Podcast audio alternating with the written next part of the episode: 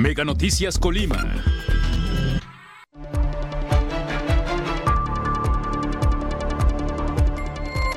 Damnificados del sismo desconocen riesgo de su vivienda, no les han informado el estatus. Instalan subcomités para evaluación de daños de infraestructura de la entidad. Van más de 3.700 réplicas tras el sismo de 7.7 que dejó a Tecomán como el municipio más afectado. Mega Noticias Colima, con Dinora Aguirre. ¿Qué tal? Buenas noches. Les saludo con mucho gusto. Este jueves 29 de septiembre, el equipo de Mega Noticias está preparado ya para mantenerle al tanto de lo que se registra en nuestra entidad, en el país y en el mundo. Mire, la mosca del Mediterráneo ha llegado a nuestro continente para afectar eh, cultivos eh, de frutas de pues, eh, presentarse como plaga porque hasta el momento se ha mantenido a raya, se ha declarado en su momento también a nuestra entidad libre de esta plaga, pero pues de presentarse este problema podrían perderse miles de empleos en el campo pone en riesgo a más de 200 cultivos de frutas en nuestra entidad y en el país. De hecho, es un tema de seguridad nacional. Respecto a la mosca del Mediterráneo, hablaremos más adelante. Por lo pronto, vamos con las de portada.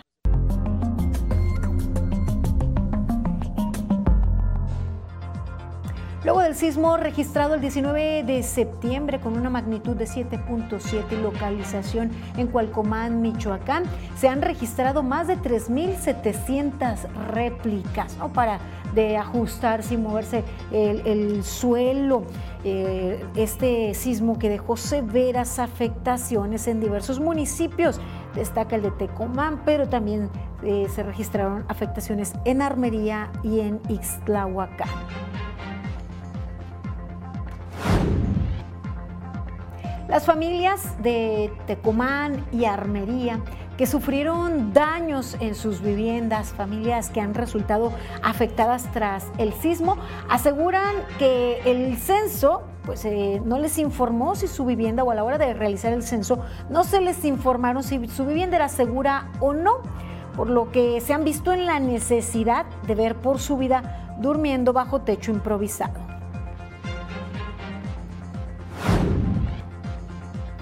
La violencia continúa en nuestra entidad. La mañana de este jueves hubo otro hecho en donde pues, hubo disparos de arma de fuego. Una persona resultó lesionada. Esto se registró ah, en, al norte de la capital colimense sin que se haya informado sobre detención de presuntos responsables. A las más de 1.700 personas desaparecidas, se suman nuevos rostros, se suman nuevas historias de personas desaparecidas y día con día se presentan nuevas fichas de búsqueda de mujeres. Esto deja a familias con incertidumbre y preocupación.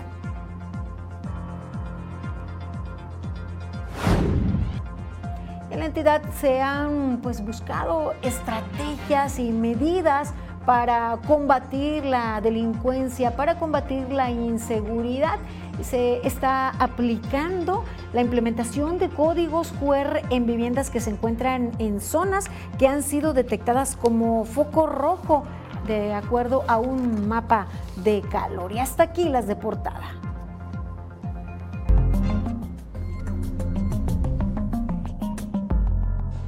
Mire, con corte a las 18 horas de este día, de acuerdo con el Sistema Sismológico Nacional, se han registrado 3.784 réplicas del sismo registrado el día 19 de septiembre, pasada las 13 horas, con una magnitud de 7.7 ocurrido en Michoacán. Las últimas horas se han registrado sismos pues, de, magnitud considerable a las 10.35, de 4.1 de magnitud, registrado, ubicado o localizado en Ciudad Guzmán, Jalisco. Otro más de 4.4 que se registró a las 9 horas con 21 minutos en Tonalá, Chiapas, enseguida en Salina Cruz de 4.2. Y luego del sismo se instalaron subcomités de vivienda, hidráulico, carretero y otro más de salud para evaluar daños en la infraestructura de la entidad derivados del sismo de 7.7 del pasado 19 de septiembre. Así lo informó el gobierno de Colima. Con esto se busca dar pronta respuesta a la población que resultó afectada. Luego de realizar el censo de daños, se pasa a la parte numérica de análisis para realizar evaluación real de las afectaciones. Como parte de la instalación se contempla a las autoridades de las diversas dependencias municipales, estatales y federales. Las instituciones del sector salud informaron los daños ocasionados por el sismo en unidades de atención, entre las que destacan los expuestos por el Instituto de Seguridad y Servicios Sociales para, para Trabajadores del Estado, el en diversas áreas en la clínica eh, Doctor Miguel Trejo Ochoa, que se ubica en la avenida Ignacio Sandoval, en la ciudad de Colima. Mire, pues están trabajando, haciendo pues eh, los cálculos y ya eh, enseguida se determinarán los daños o la magnitud cuantificada de los daños luego de la instalación de estos comités. En tanto, la preocupación prevalece entre la ciudadanía. En Rincón de López, los daños y afectaciones en las viviendas, en viviendas particulares, pues tienen ciertas particularidades. Veamos la información. Tras el sismo del pasado 19 de septiembre, los daños en la vivienda de Zaira, ubicada en la avenida Los Fundadores de la comunidad de Rincón de López, en Armería, son muy distintos a los de otros hogares afectados, pues en este caso sus paredes se separaron y su piso tuvo un hundimiento de más de 5 centímetros. Pues se dañó toda mi cocina, se, se abrió, se despegó de los cuartos, todo. La pila, todo, los pretiles se cayeron, se despegaron, todo está despegado. Toda la cocina, de hecho, todo está despegada. Afirma que las personas que estaban levantando el censo asistieron, revisaron la casa y, y, tomaron algunas fotografías, pero no supieron confirmar si habría riesgo para ella, esposo e hijo. ¿Tú cómo te sientes aquí? Ah, insegura. Mi cocina sí es insegura. Yo, de hecho, todo el refri, la estufa, todo lo pasé para aquel cuarto porque sí, aquí no. Aquí me da miedo estar en la cocina, de hecho. Junto al hogar de Zaira, su vecino José Magaña Martínez expuso daños menores en su baño recién construido, pero también señala que no le indicaron si habrá ayuda en su caso. Sí, pues la verdad nos retrasa un poquito porque pues haga de cuenta que ya teníamos esto avanzadito y pues ya con este movimiento pues se nos atrasó un poquito ya lo que tenemos que meter allá, pues ahora pues Vamos a buscar la manera de acomodarlo aquí. Ambos vecinos coincidieron en la escasa información que proporcionaron las personas que acudieron a censar y documentar los daños, pues ahora desconocen qué procedimiento se debe seguir para saber si tendrán el apoyo o no para reparar las afectaciones. Manuel Pozos, Mega Noticias. Mire, lo cierto es que de acceder a los apoyos va a ocurrir algo muy, muy similar ya que en muchos de los casos estas construcciones se realizan con conocimientos empíricos en donde tal vez, tal vez se carece pues de cálculos, tal vez se carece de al construirse de conocimientos que impidan que en un futuro se vuelva a vivir una situación similar. Y allí, ¿qué papel jugarán las autoridades cuando se entregue el recurso? ¿Se dará prioridad realmente a que se realicen construcciones que sean seguras ante fenómenos de esta naturaleza? Nosotros daremos seguimiento eh, de lo que se siga presentando. Parece que no será pronto de cualquier forma en que se reciban dichos apoyos.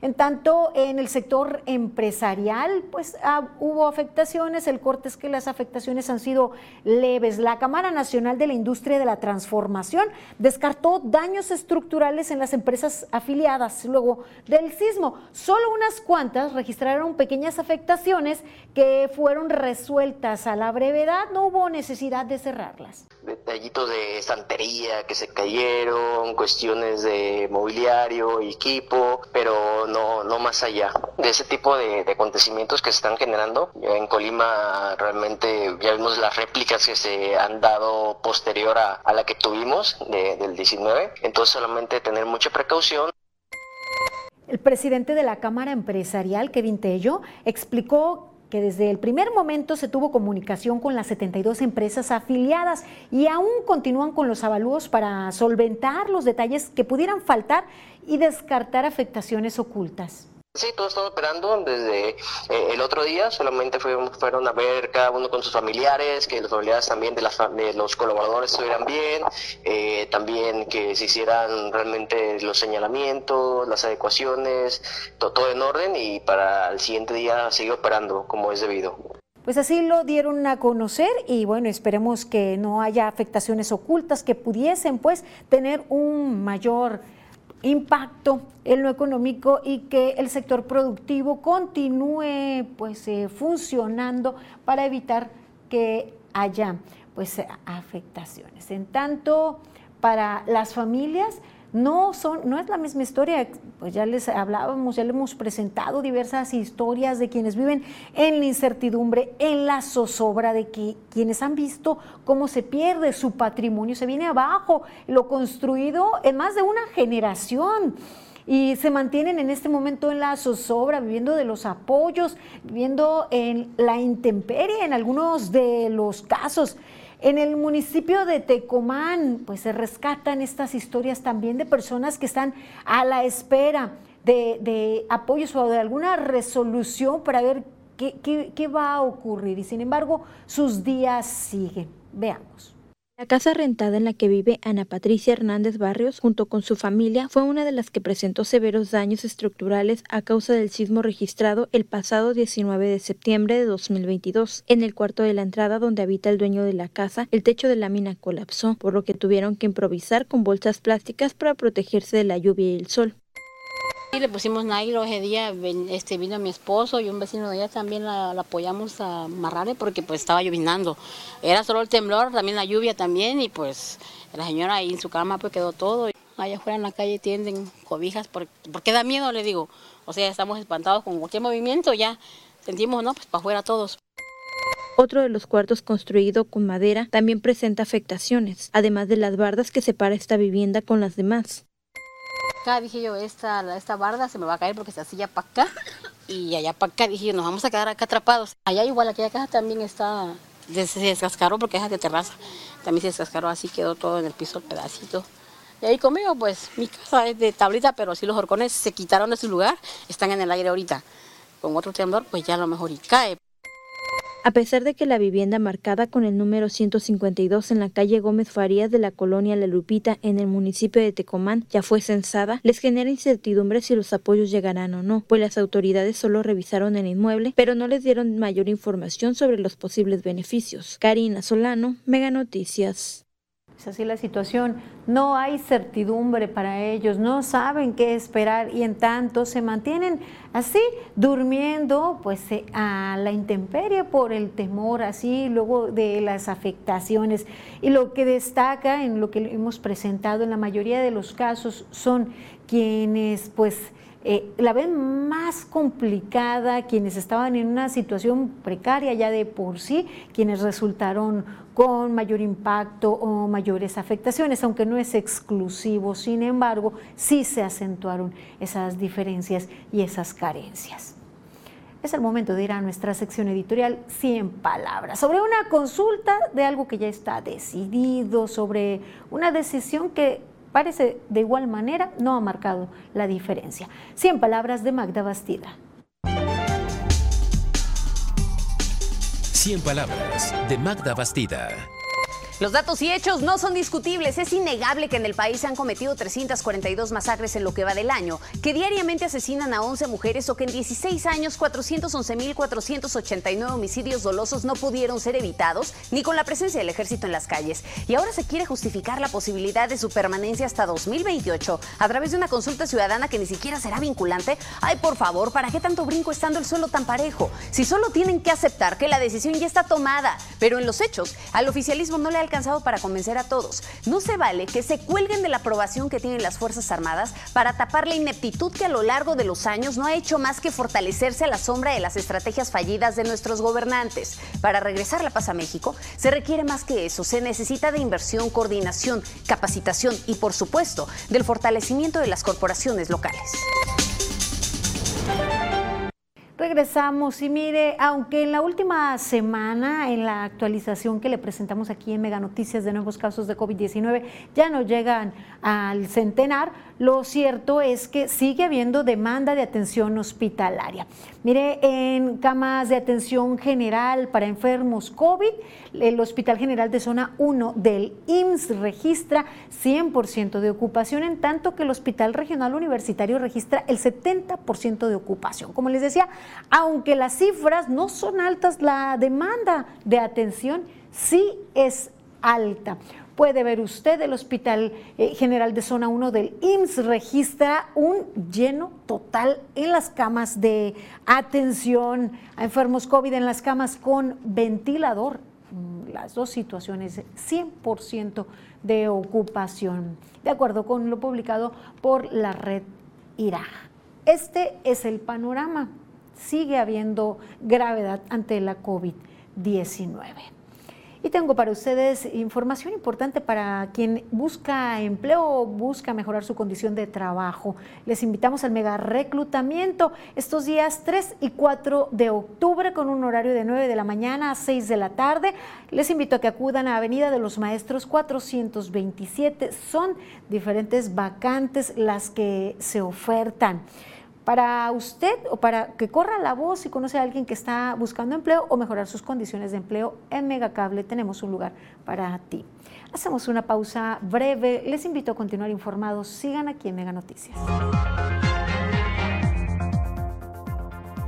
Al regresar, deportistas colimenses se manifiestan ante falta de pagos por parte del INCODE. Más adelante, localizan restos humanos al interior de bolsas plásticas en Villa de Álvarez.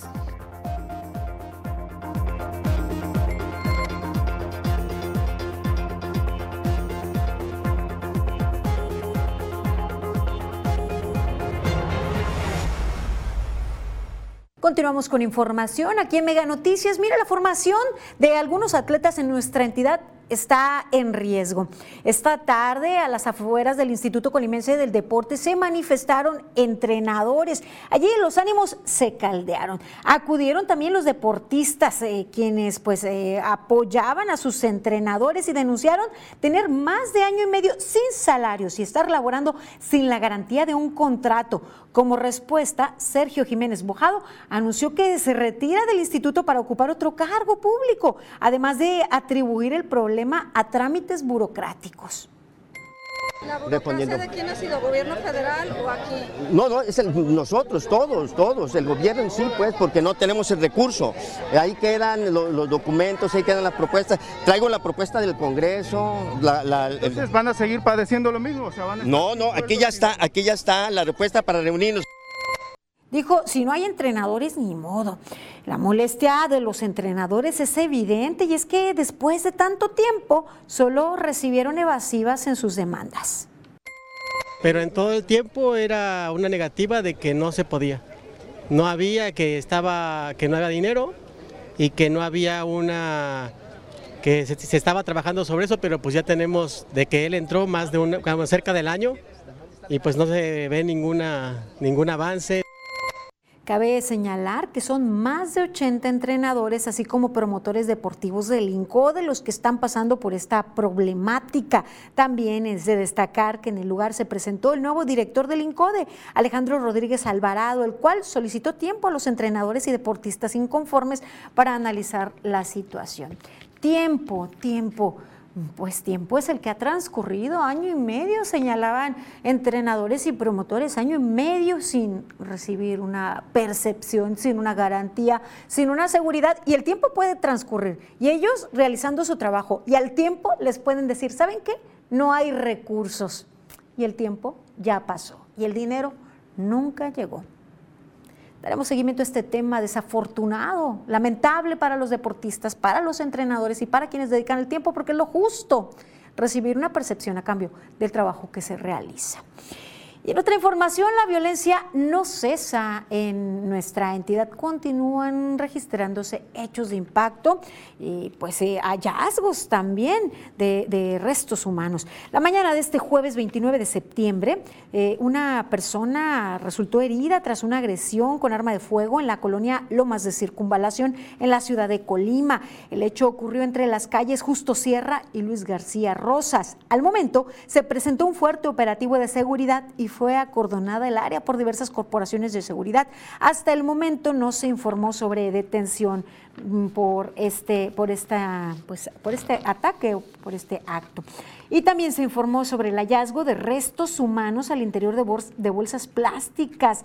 Esto sobre la calle eh, José Benítez, en la colonia Rancho Blanco, en el municipio de Villa de Álvarez. Continúan estos sucesos pues sembrando el temor en la ciudadanía. Y en otra información de seguridad, se realizó un cateo en un inmueble en la colonia Girasoles, en el municipio de Colima fueron asegurados ahí un total de 67 indicios, así lo informó la Fiscalía General del Estado. Se localizaron envoltorios conteniendo metanfetamina y marihuana, así como bolsas plásticas con más de esta hierba verde y seca, 18 armas largas de uso exclusivo de las Fuerzas Armadas, así como una corta, lanzagranadas, considerado dentro de estas armas de diversos calibres, además 10.750 cartuchos de diversos calibres, 78 cargadores para arma de fuego, tanto largas como cortas, chaleco antibalas con la leyenda Policía de Tránsito, un juego de placas de, circulación particulares del estado de Jalisco, silenciador para arma de fuego, una fornitura para arma corta y un cargador, seis placas balísticas, cuatro equipos de telefonía móvil y tubos cortos de material de PVC en los cuales en su interior se localizaron algunos indicios. Pues así eh, la situación luego de este cateo, eh, el inmueble quedó asegurado por la autoridad ministerial para la investigación, para las investigaciones correspondientes. Eh, sabemos que detrás de la violencia, detrás de los crímenes ocurridos, de muchos de los crímenes, de muchos de los homicidios, del el abandono de cuerpos, están, por supuesto, intereses del crimen organizado. Lo que lacera también a la sociedad, además de esta violencia, es el encontrar día con día diferentes rostros de personas desaparecidas que se van sumando a esas más de 1.700 que ya se agrupan se emite la siguiente ficha para tratar de ubicar, ficha de alerta ALBA por parte de la Fiscalía General, del Estado para ubicar a Kelly Abril Moreno Campo, de 14 años de edad.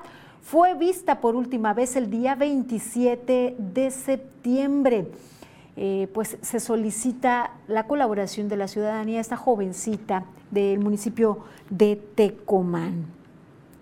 Y en otras entidades solicitan el apoyo en la nuestra para tratar de ubicar a estas personas que se encuentran desaparecidas. Es José Guadalupe Ríos Arredondo, de 18 años, quien fue visto por última vez en Tachatula, Montenegro, en el estado de Jalisco, el día 6 de agosto del año en curso. También se busca a Juan Enrique Tapia García, de 38 años de edad, que fue visto por última vez en Tascacuesca, Jalisco la Comisión de Búsqueda de Personas Desaparecidas emite estas fichas, presenta estos rostros para pues tratar de ubicar a estas personas, pues, toda vez que podrían encontrarse en nuestra entidad. Si usted considera que ha visto alguna de estas personas, puede hacer llegar información a los números que se disponen para ello y le actualizó ahora la cifra de vehículos que han sido robados los últimos días.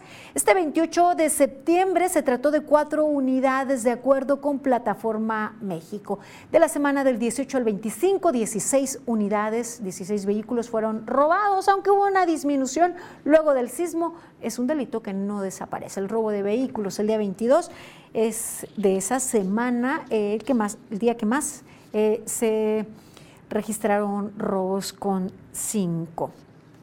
Y mire, eh, podría, podría tratarse de más de 7 mil víctimas defraudadas. Así denunciaron colimenses un posible fraude de parte de la financiera Axe Capital, luego de haber realizado inversiones diferentes montos, 50 mil, hay quienes sus ahorros los invirtieron. Eh, pero pues desde hace poco más de un mes no han recibido los intereses correspondientes y hasta el momento no les han aclarado la situación, qué pasa con su capital. Somos más de 7 mil personas afectadas por esta situación. No respetas los contratos, hablas de un fondo que no existe ese fondo. Eh, es muy ambiguo tu contrato, los convenios ni se diga. Lo único que queremos es que des la cara. Respecto a esta situación que está afectando, como ya lo escucharon, a más de 7 mil personas, la gobernadora Indira Vizcaíno Silva se pronunció al respecto en sus redes sociales este 29 de septiembre. Señaló que las personas, a las personas afectadas se les brindará asesoría para que interpongan la denuncia o demanda correspondiente y señaló que no permitirán la impunidad en este caso o en algún otro hecho que constituya un fraude o delito que afecta al patrimonio de las familias es lamentable esto que se está viviendo. No es el único caso, ya por allí giran también eh, situaciones eh, en torno a otras compañías que también ofrecían pues intereses eh, elevados a sus ahorros y se hacía el llamado de pues ganancias atractivas. Todo lo que suene a excesivo, a recibir demasiado con pues una, pequeña inversión, sospeche de ello, desconfíe, cerciórese, no importa con quién estén vinculados los directivos, los eh, propietarios de las empresas, no importa que veamos detrás de ellos figuras relevantes, como pues se rumorea en este caso, eh, desconfíe de todo aquello que le prometa más de lo, de lo normal o de lo común. Y pasamos a otro tema. Casi tres años de la creación de, los cambios en salud. Eh, usted, eh, de, la desaparición del seguro popular y los cambios en cuestión de salud. ¿Usted qué cree? ¿La salud, el abastecimiento de medicamentos realmente se ha cubierto, se ha mejorado en temas de salud o ha empeorado? Vamos con mi compañero Leonardo Ferrera, quien nos tiene los detalles. Muchas gracias. Bueno, pues el IMSS Bienestar se presenta como un programa improvisado y esto se traduce en un riesgo de alto fracaso como ocurrió con el INSABI, que a inicios de este gobierno, bueno, fue presentado como el gran programa, la gran solución para millones de mexicanos sin acceso a la seguridad social. ¿Y qué pasó casi tres años eh, después? Pues nada, no hubo mejoras, eh, no hubo eh, cambios, no hubo eh, nada que hubiera ayudado a los millones de pacientes. Todo empeoró. Ahora hay menos atención, hay menos medicamentos, hay menos consultas y bueno, ah, pues ya casi cuatro años de esta administración, pues ¿por qué creer ahora que el IMSS Bienestar, que ya existía desde hace 40 años, pero solo ha cambiado de nombre, pues será la gran solución? ¿O no será acaso un maquillaje para cubrir las imperfecciones, las, eh, eh, las mentiras y la corrupción en el sistema de salud? Vamos a ver, esta es la historia.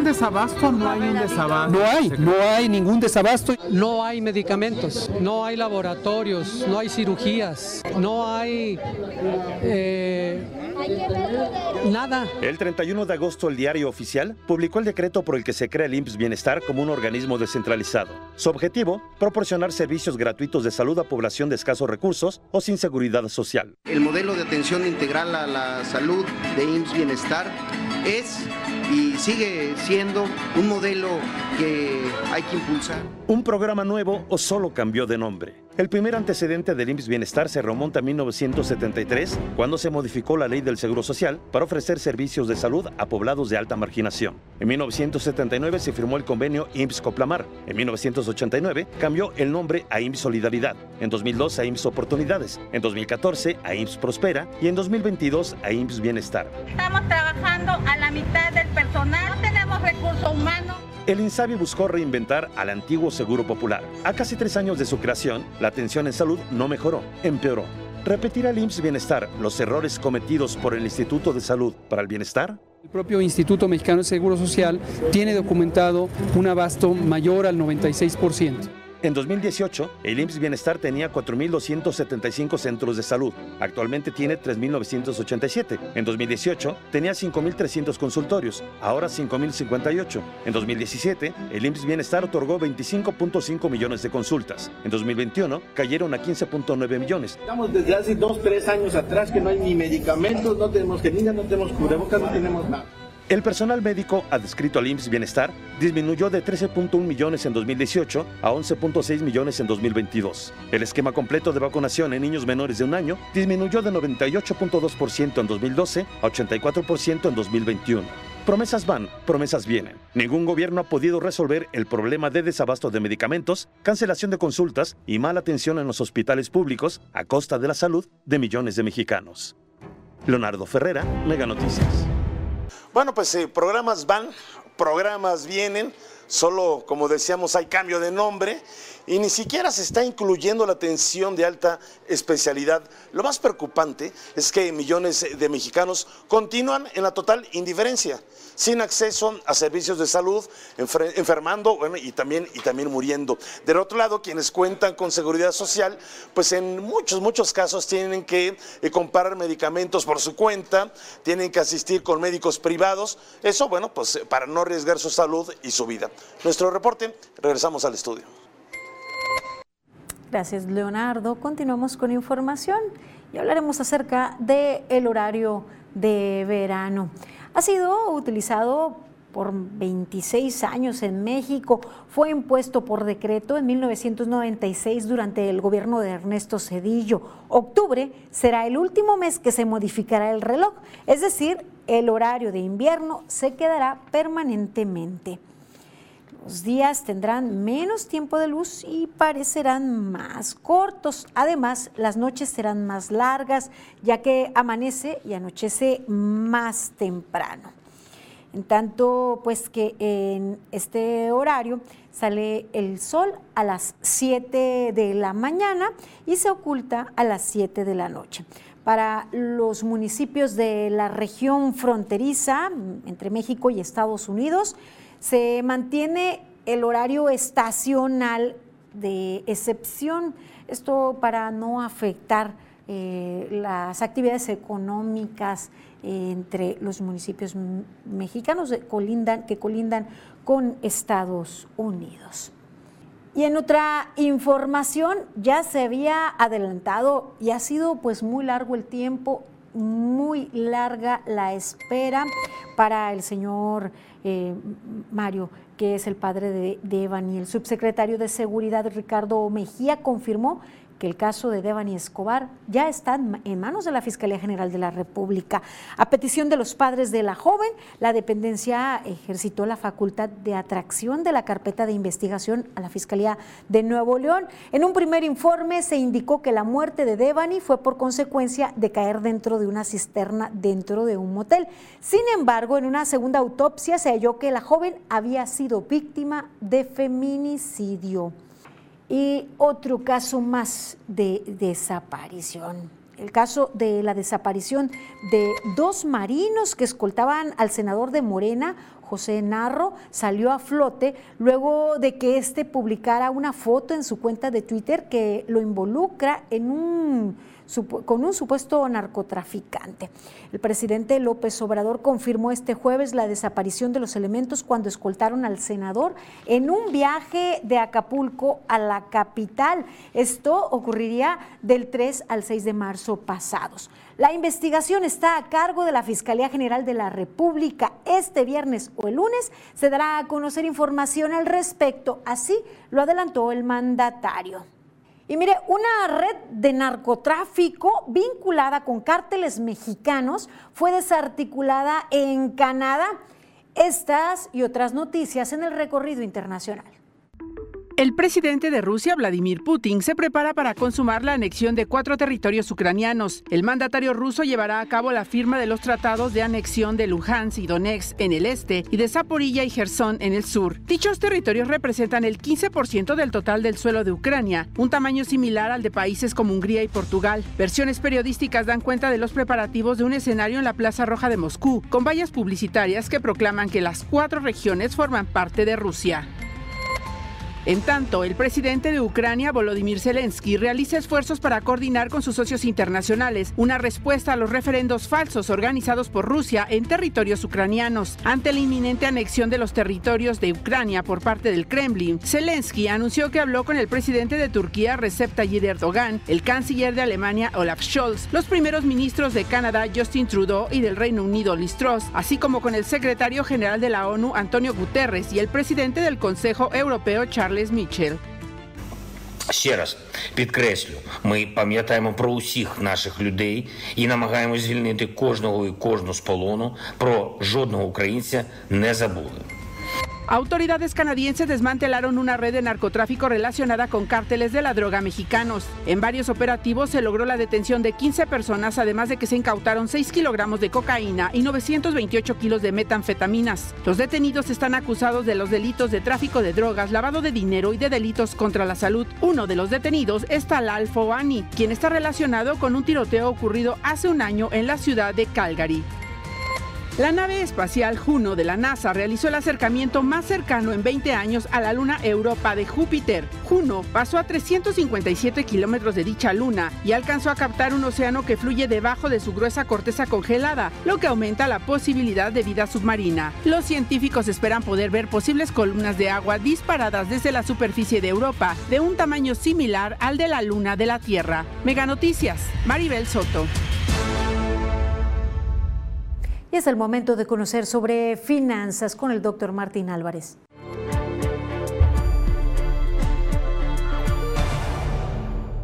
Hola, ¿qué tal? Muy buenas noches a todos ustedes. Estamos en una cápsula más de Mega Noticias Colima en la parte financiera.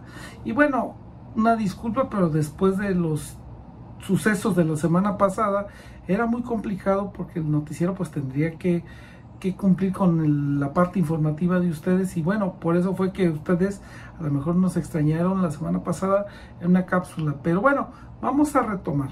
A ver, ¿por qué es importante para usted y para mí lo que se va a gastar en el presupuesto y lo que tiene que ver con la parte operativa como convivencia y como desarrollo?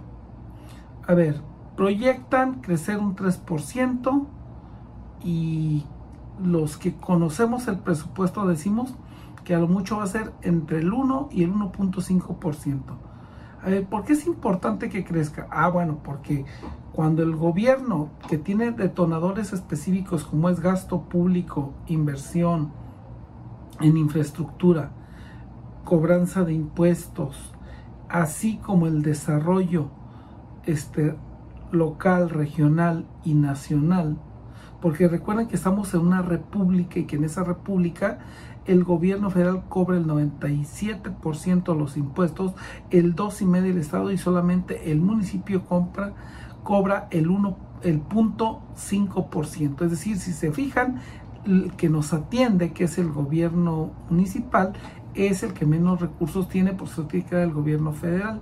Y entonces, de ahí la importancia que haya un detonador y que se sea por parte de la autoridad también el que se invierta bien o mal en infraestructura, en generar empleos y sobre todo en que las calles no tengan baches, que haya buenos servicios públicos, porque la gente va a salir a pagar más gustosa el impuesto como tal. Entonces, sí, esto tiene que ver. Ahora bien, para 2023, que no sabemos de dónde van a sacar parte del dinero, se proyecta gastar poquito más de 8 mil millones de millones de pesos, de los cuales hay unos que ya van directamente etiquetados a pago de deuda y, y, y solamente 2.400 millones se reparten entre los casi 2.500 municipios del país. y entonces cada uno irá recibiendo en función de lo que recaude el gobierno federal. Entonces de ahí radica, y por eso lo explico con peritas y manzanas, la importancia del presupuesto para nosotros. Espero haya quedado claro y que usted ya entienda por qué insistimos en este punto de que usted conozca cómo se integra el presupuesto de gasto.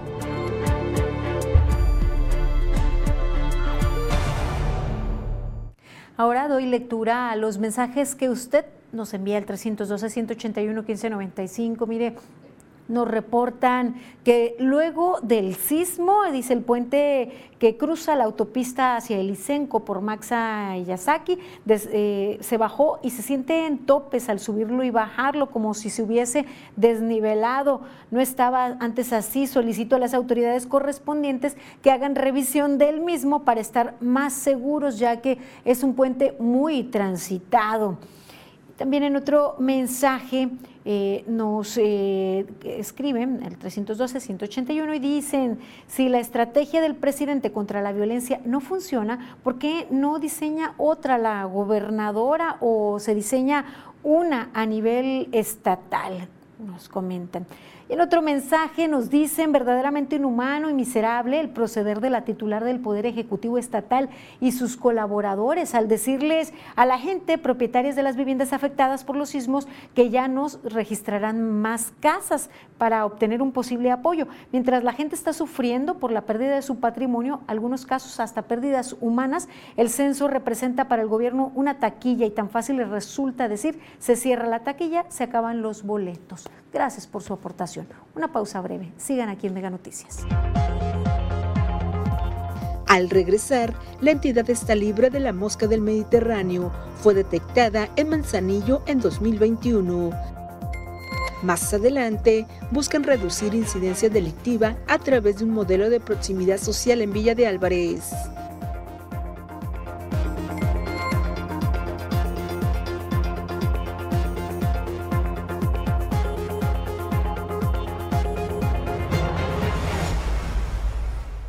En México, el sector agroalimentario genera divisas de alrededor de 38 mil millones de dólares, de los cuales alrededor de 8 mil millones corresponden a productos hortofrutícolas, cultivados en el 7% de la superficie agrícola nacional. Esto de acuerdo con datos del Sistema de Información Agroalimentaria y Pesquera. El país ocupa la posición número 11 en la producción mundial de alimentos y el octavo en la exportación de productos agroalimentarios. Parte de todos estos montos podrían verse severamente afectados ante pérdidas en producción. Uno de los riesgos por pérdidas es la plaga de la mosca del Mediterráneo, que es considerada una de las plagas vegetales más devastadoras del mundo que ataca a más de 250 especies hortofrutícolas. Actualmente, México es reconocido en el mundo en el área de sanidad, inocuidad y calidad de los alimentos, pues ha mantenido a raya plagas y enfermedades y cuenta con una producción agrícola segura e inocua que se consume en mercados nacionales e internacionales.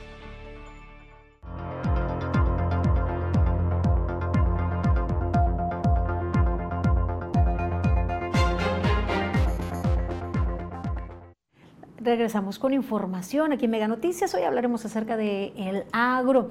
La plaga de la mosca del Mediterráneo es devastadora. Pone en riesgo el comercio y el cultivo de frutas en nuestra entidad y en el país en general ha habido pues eh, dos registros de presencia, eh, presencia de esta mosca en los últimos tiempos. Afortunadamente se ha erradicado por el momento. Tema es...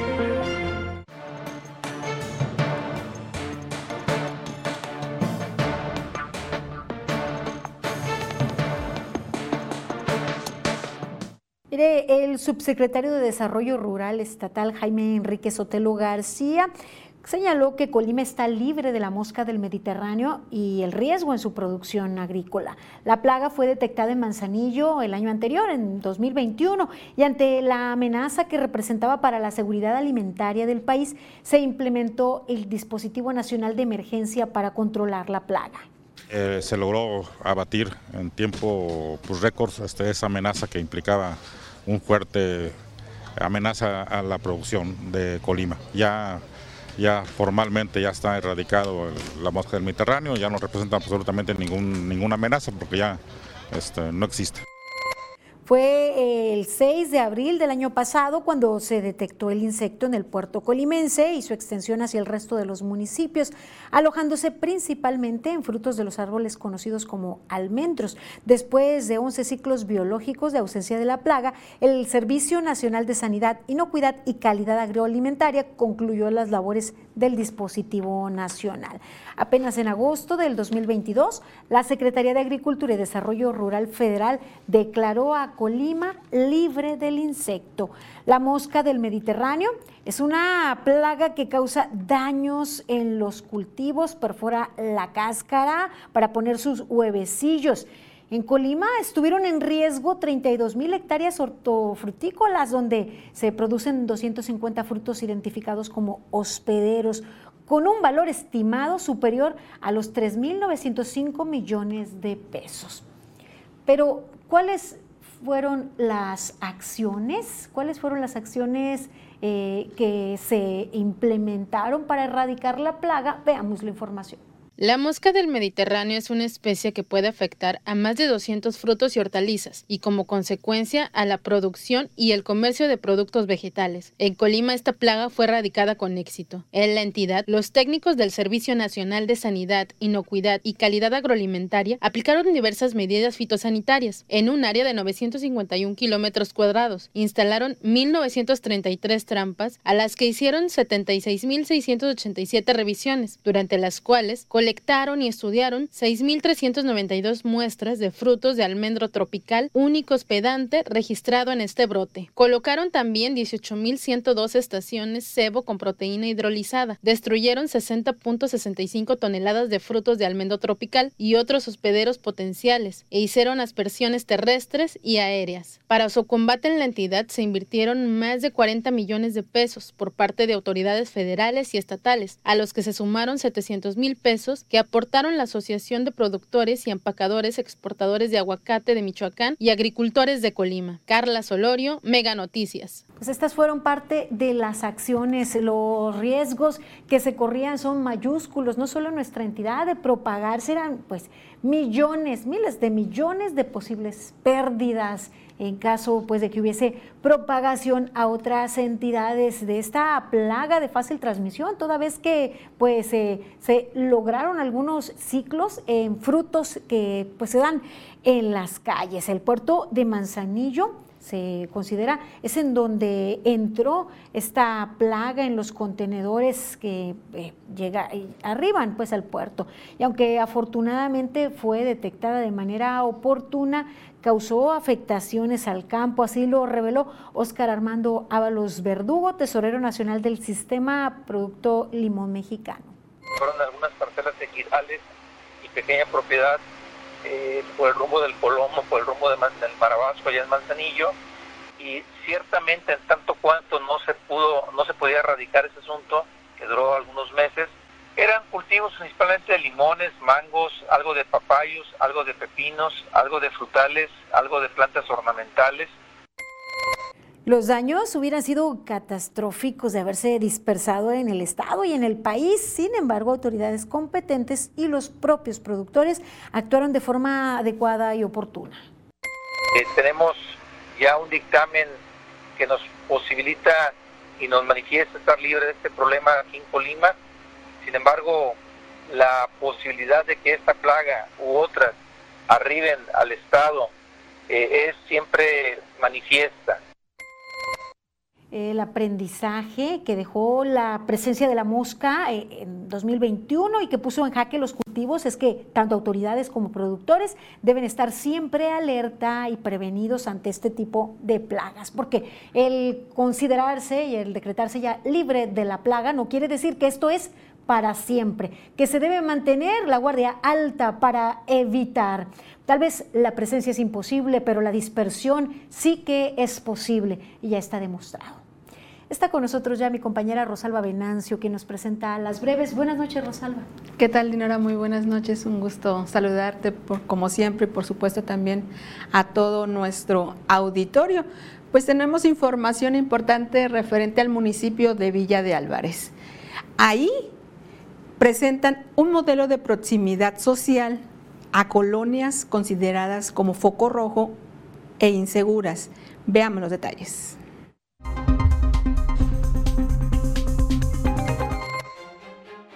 Este domingo primero de octubre se llevará a cabo la primera cabalgata intermunicipal Comala Villa de Álvarez, pueblos de tradición. El punto de partida será en Las Parotas para finalizar en el recinto ferial Villa Alvarense. Debido a que la gastronomía de Manzanillo es deliciosa y variada, el ayuntamiento porteño lanzó la convocatoria Encuentro de mis raíces, segundo recetario que busca rescatar y preservar la cocina tradicional que da identidad al municipio. Autoridades del Instituto para el Medio Ambiente y Desarrollo Sustentable y el Tecnológico Tecnológico Nacional de México firmaron un acuerdo de colaboración para que estudiantes realicen trabajos técnicos y de investigación en el área natural protegida de la campana. La gobernadora de Colima, Indira Vizcaíno Silvan, continuó este jueves con la entrega del programa Colibecas Computadoras a estudiantes de secundarias públicas y escuelas del Consejo Nacional de Fomento Educativo en el municipio de Comala, donde se beneficia a 1.071 alumnas y alumnos de un total de 32.500 que recibirán este equipo gratuito en todo el estado.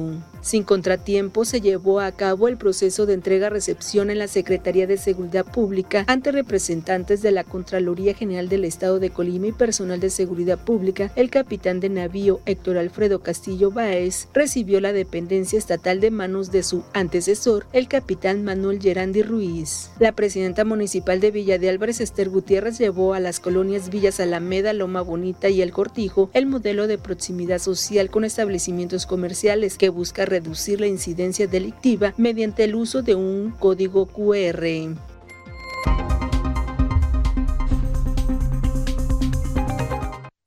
Este modelo inició en los comercios del Jardín Independencia del municipio y de ahí se expandió a los establecimientos en avenidas principales como Avenida Benito Juárez. Y ahora pues toca a la ciudadanía.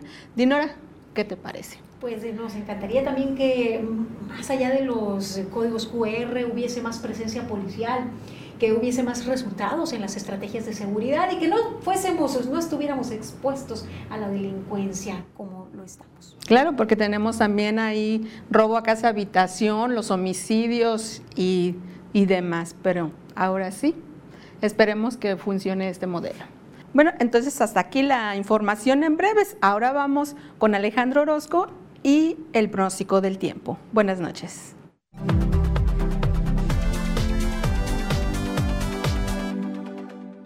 Amigos, qué gusto saludarles. Aquí les tengo el pronóstico del tiempo y vamos viendo el panorama, lo que tenemos en el Océano Pacífico, luego de haber descansado algunos días de noticias en, el tema tropical. Bueno, pues ya tenemos a Orlín. Orlín que a nosotros no nos trae cambios significativos, irá a llevar lluvias importantes al norte de Sinaloa cuando empiece la próxima semana. Pero por lo pronto, vámonos a lo que tenemos en este viernes y así le cuento que en Manzanillo la temperatura será de 30 grados, Tecomán verá 32.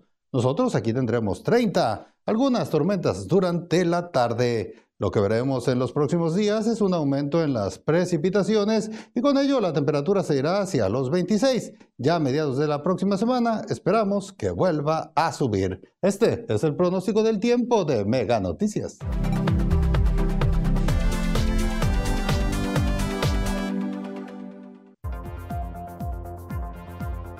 Mañana, tormentas tropicales y huracanes han afectado gravemente a ramaderos.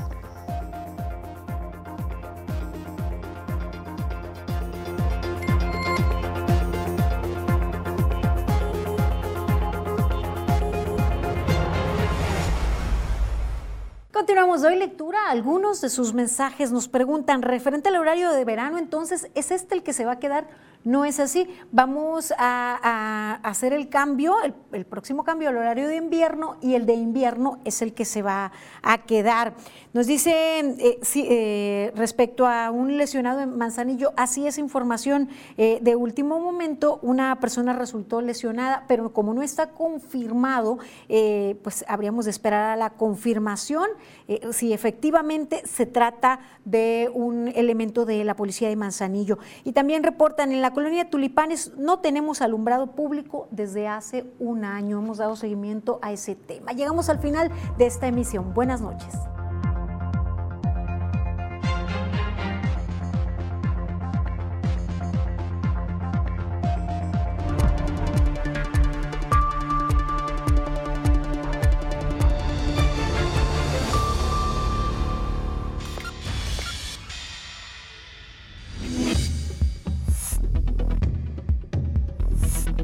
Mega Noticias Colima.